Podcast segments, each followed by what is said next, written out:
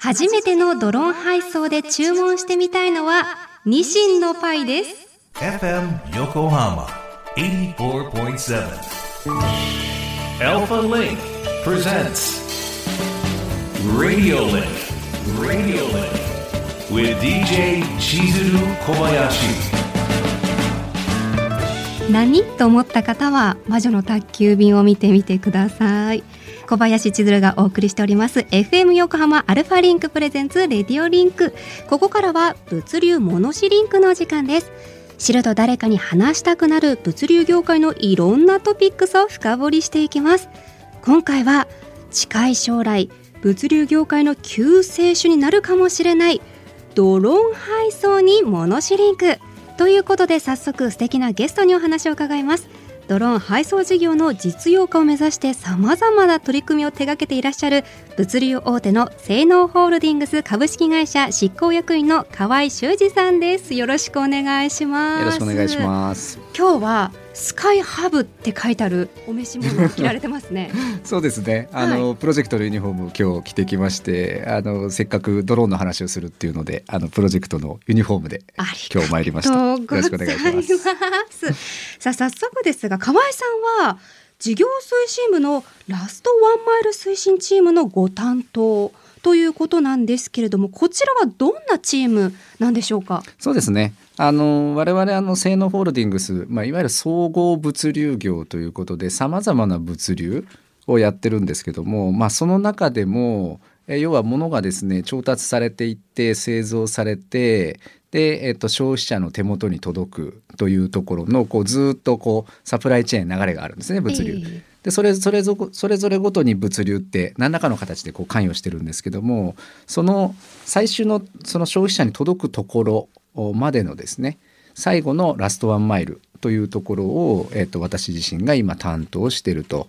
いうところになります。で、まあ、このドローンというのはまさにそのラストワンマイルという領域の中で活用の可能性を検討しているということになります。うーん本当にじゃあ最後の届くまでの本当の最後のところってところですね。そうですね。なるほど、はいなるほど。さあ赤いカンガルーマークでね、はいおなじみの性能運輸を中核してあの素朴な疑問なんですけどなんであの赤いカンガルーなんですかね？あそうですね。あのこれあの実は物流会社ってあの動物園戦争とか言われててですねみんなそれぞれ あの動物園あ動物をあのそれぞれ、えーキャラクターにしてあーで確かに確かに、えーそれぞれがあのその動物を、まあ、モチーフにこうお事業を展開してるんですけども、うん。我々は、えー、とカンガルーなので、えー、と袋の中にお子さんを、えー抱きかかえるようにあのこうお要は育ててるじゃないですかカンガルーって。有袋類ですもんね。そうですそうです、ん。なので同じように袋の中に荷物を抱えるかのように、えー届けていこうということで、えーカンガルーというのをですねあの採用させていただいてるっていう感じです。真心こもってる。えー、今のエピソードで一気にファンです、そうだったんですか？そうなんですよなのであの後から出てくるんですけどドローンも今回、実はあのそういうその、まあ、カンガルーの袋に入れてるかのように荷物を抱えて、えードローンでも届けていくっていうことを今やってるということになります。素敵すぎます。じゃあその詳しいところをどんどんね伺っていきたいんですがその性能運用を中核してさまざまな事業を展開されている性能ホールディングスさんですがその今おっしゃっていたドローン配送事業を始めようとなったのはいつ頃なんですか？そうですね。あの、まあ、ドローンを活用していこうっていうふうに、まあ、検討があの具体的にスタートしているのは、えー、と2020年の頃からです。でえーとまあ、あの実際にこの物流業界そのものというのは、まあ、人手不足だったりだとか、ドライバーが高齢化してるだとかっていう課題があってですね、えーまあ、その課題の中の一つに要は省人化とか無人化というのがありましてその省人化無人化を実現する一つの道具というのが、まあ、ドローンというのも可能性があるんじゃないかということで検討し始めたっていうのは2020年頃ですね。なるほど、そういった2020年からさまざまな問題解決を見出すべくその一つとしてドローンが生まれてきたっていうところですね。すねはいなるほど。そして実際にドローン配送サービスでパートナーをはい組むうん株式会社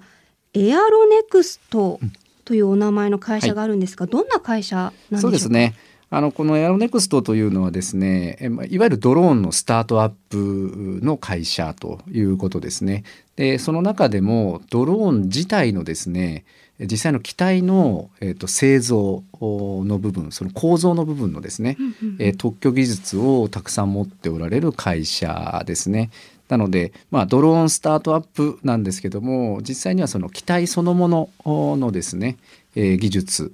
作る技術というのを、まあ、持ってらっしゃるという会社ですね。なるほど。そしてドローンでこう活用で期待されるのはやはりイメージとしたらこう車とかじゃなかなか届けにくい場所だったりとかそ,、の過疎地域への配送がイメージにあるんですけれども、その過疎地域配送の現状は今どのような状況になってるんですかね？そうですねあの我々ですねやはりこうあの社会にどう実装していくのかということなので、あのやはりドローンが飛んだ飛んだということではなくて、実際にその社会にちゃんと生かされるのかどうかあのこれをですねちゃんと検証していく必要があるだろうということを考えてきておりまして、えー実際にはですね2021年からですね、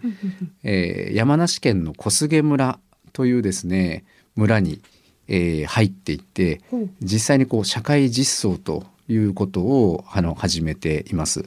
で、えーこの村というのは666人の村民の方々がいらっしゃる村で、えーもちろん村の中には、えー、と何もかも全てが揃ってるというわけではなくてなかなか課題のやっぱり多い地域であるということですし、まあ、もちろん電車はありませんしバスも1日に3本というような、うんうんまあ、そういうエリアなんですよね。でそういったところでこのドローンの活用の可能性っていうのを検討してきたということと実際にあの社会に実装してみてですねえー住民の方がどう思うのかであるだとか本当にユースケースどういうユースケースで使えるのかとかっていうことを、まあ、実証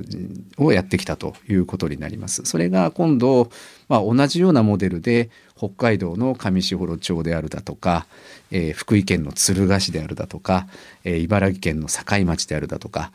さまざまな地域に、えーその事例を今横展開していってるとそういう状況になります。その中で現在具体的にどんなサービスが行われてるんですか、はい。どんなものが届けてられるのかとか。そうですね。やはりあの皆さん住民の方の話を聞くと、うんうんうん。やはりそのに日常的に食料品にアクセスしづらい状況があると、まあ、これあの買い物弱者とかっていうふうに言われてますけどもやはり自分の住んでる地域には商店がない。もしくはなくなってしまったで免許を返納してしまった。うん。そうするとなかなかあの買いたくても買いに行けないえーみたいなところがですねあの課題になってらっしゃいますのでそういった、まあ、食料品日用品、えーこういったものをですねえー買い物代行するような形であのお届けするということによってですねえー住民の方の利便性を上げるということになってます。でそのお届けをするまあその機能の一つに、まあ、ドローンというのが活用されているということです。なるほど。あのじゃあ実際に利用するってなった時に気になるのが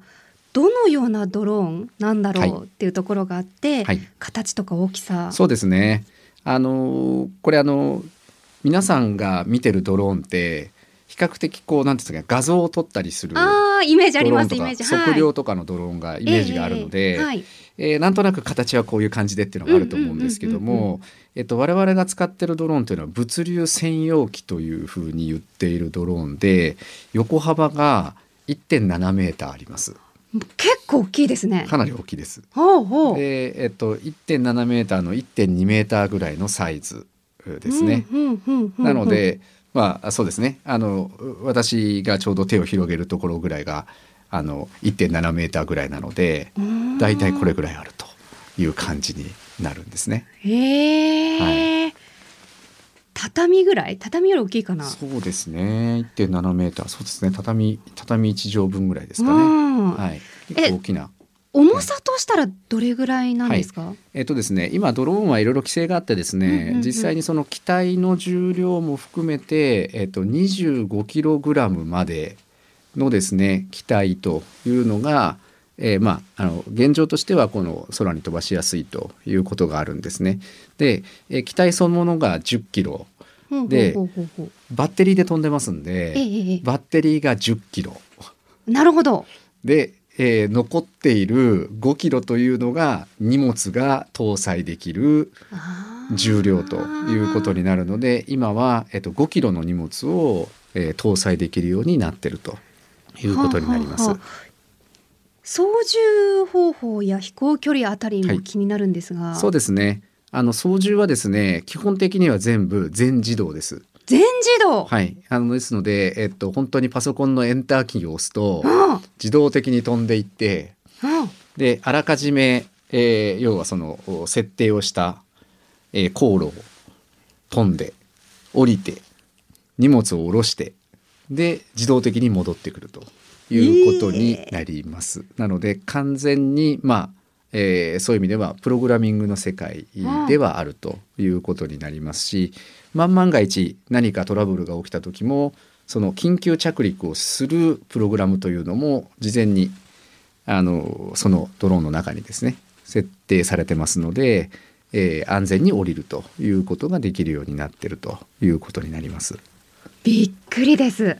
想像以上でした。全自動なんですね。そうなんですよ。なのでやはりそのちゃんと事前に何メーターの場所を飛ぶかであるだとか速度どれぐらいで、えー要はその航行するかというのを決めています。で今はだいたいですね時速で言うと30キロから40キロぐらい。うん。ですので街中でいう車の速度と同じような感じの速度で、えー空を飛んでます。で高さはだいたい、えっと70メーターから100メーターぐらいの高さを飛んで、えーいましてですね。で片道10キロ。なるほど。で戻ってきて10キロ。往復20キロの距離を飛べるようなものになってます。これもまあ数年前からすると、まあ、圧倒的に距離も伸びてますし、うんうんうん。実際の重量というのもですね、えー5キロまであの積載できるようになったので非常に大きくはなってきてるということですね。へえいやー夢の広がる話ですけれども、まあ、実際にサービスを始めて、エリアでの反応さっき北海道茨城、福井、はい。こう山梨とね、はい。お話伺いましたけど反応、反響っていかがですか？そうですね。あの思った以上にえー皆さんですねドローンをまず見見て触ると、えっと、恐ろしいものではないということだったりだとか、えーなんか何ですかねかかなり皆さん、えっと空の上を有効活用するということそのものは、えーこう社会重要性っていうんですけども、えっとすごく社会に受け入れやすいなというふうに思ってます。であのとあるおばあちゃんなんかに聞くと、ええあの芝刈り機とあんまり変わらない音よというふうにおっしゃっててですね。音の部分そうか気にしたことなかったで。そうなんですすよ。結構そのなんていうんですかね。あの要は羽が回るのでうんうんうんあの空気を切るような音っていうのはですねやっぱそれなりの音はするんですね。なんですけどもあのい田舎でというかあの日頃うんうんうん。芝刈り機がそこら中でこう動いているようなところからするとあんまりそのドローンの音だから気になるとかそういうことではないようでやはりそのなんていうんですかねあの映像で見てるよりも実際に飛んでる姿を、あの住民の皆さんに直接見ていただいてであのそれをやることがすごく社会重要性高めるなというふうには思いますね。いやまあやっぱ百分は一見にしかずっていうところなそうんでですすねね。なので多分皆さんもそうだと思うんですけどなかなか目目にする機会ないと思うんですけどもそうですね一度見ていただくとなんかそのあ映画の世界じゃないんですねっておっしゃる方がすごく多くて。はいはい。もうなんかそのもう何十年と先の話だと思ってましたえー、でももう普通に街中飛んあ街っていうかそのうんうんうんあの地域飛んでるんですねっていうふうにおっしゃられたり、まあ、あとその小学生とかですね